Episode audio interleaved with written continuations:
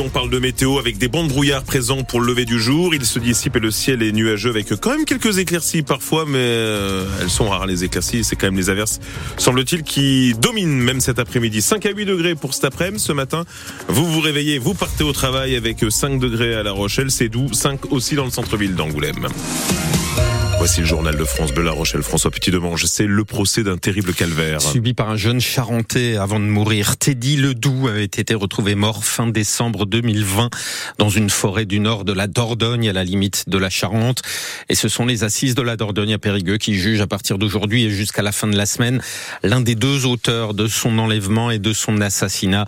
Le deuxième est décédé depuis en prison. L'accusé, un jeune homme de 26 ans, va devoir répondre des terribles violences infligées à la victime. Teddy Ledoux, 28 ans.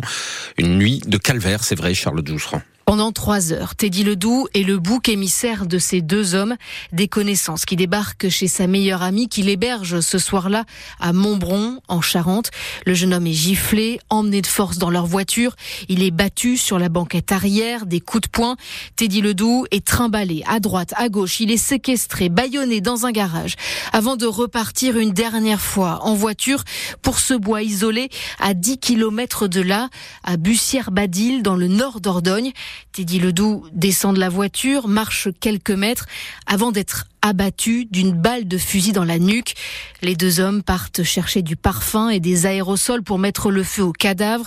Ils recouvrent le corps à moitié brûlé de branches avant de rentrer chez eux.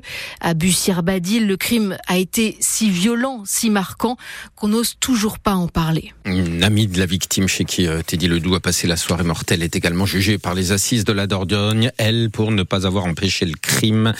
Le verdict est attendu vendredi. L'île de la Réunion ne peut qu'attendre et subir en alerte maximale au cyclone depuis 6 heures ce matin, alors que l'œil du cyclone Bellal est en train de toucher l'île française de l'océan Indien.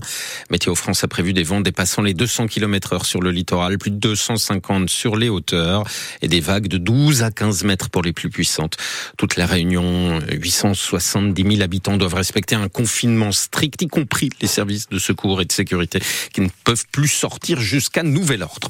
Ce sont sans doute des actions anti-chasse à Écoyeux, près de Sainte, en Charente-Maritime. Cinq pots de chevreuil ont été dispersés hier matin à proximité de la cabane de chasse.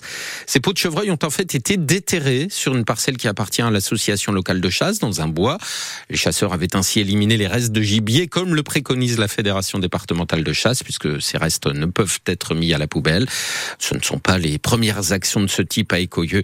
La cabane de chasse avait été incendiée il y a un peu plus d'un an avec des inscriptions comme assassin, meurtrier ou encore viandard. Le pont d'Oléron va subir d'importants travaux. Ils commencent aujourd'hui, ils vont durer trois mois jusqu'au 15 avril. Et ils vont avoir des conséquences sur la circulation. À partir d'aujourd'hui, la vitesse sur le pont de l'île d'Oléron est ainsi limitée à 50 km heure.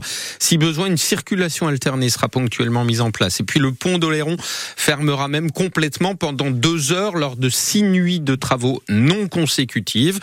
La première, ce sera à la fin du mois. Il faut intervenir sur les piles du pont, Marie-Laurence Dalle. Trois des 45 piles du pont d'Oléron sont concernées pour ce premier chantier. Il s'agit de changer, explique Gérard Ponce, vice-président du conseil départemental, les joints qui se situent entre les piles et le tablier du pont. C'est des piles 17, 21 et 29. Il y a un genre de caoutchouc renforcé, d'amortisseur, vous voyez. Il y a à peu près 4 à 8 euh, unités par pile d'amortisseurs. C'est des amortisseurs qui vont être remplacés. C'est comme un joint entre le tablier et les piles, quoi. Il date depuis, euh, je, pense qu'ils n'ont jamais été remplacés depuis le pont a été fait. Le pont a presque 60 ans, hein. Il a été entretenu, mais euh, avec le, nombre de véhicules qui passent chaque jour, euh, le pont a travaillé. Plus on attendra, plus le pont va se dégrader et on ne sait jamais ce qui peut arriver. Mais bon, il y a toute sécurité encore sur le pont. Le pont date de 1966 exactement. Il y a déjà eu des travaux, mais sur les câbles de précontrainte et sur l'étanchéité seulement. Ce chantier n'est que le premier d'une longue série. Il faudra évidemment remplacer les joints sur les autres piles au fur et à mesure des besoins dans les années qui viennent. Les détails des travaux sur le pont de l'île d'Oléron prévus jusqu'au 15 avril sont à retrouver sur francebleu.fr et sur notre application ici. Et dans la série de la fermeture de ponts euh, importants, à Périgny, celui qui enjambe la rocade de la Rochelle à hauteur de la zone des Quatre Chevaliers est fermé pendant quatre nuits, de ce soir à vendredi matin. Fermeture de 21h à 6h. Ces travaux concernent la réfection d'un joint de chaussée. Le stade Rochelet s'est relancé dans la course aux qualifications en Champions Cup et avec la manière. On en reparlera dans 100% rugby à 6h45. La Rochelle a largement battu les Anglais de Leicester 45 à 12 hier soir. Victoire bonifiée avec 7 essais après deux premières défaites. Les Rochelais, double champion en titre, devront s'imposer à Sale dimanche prochain pour obtenir leur qualification.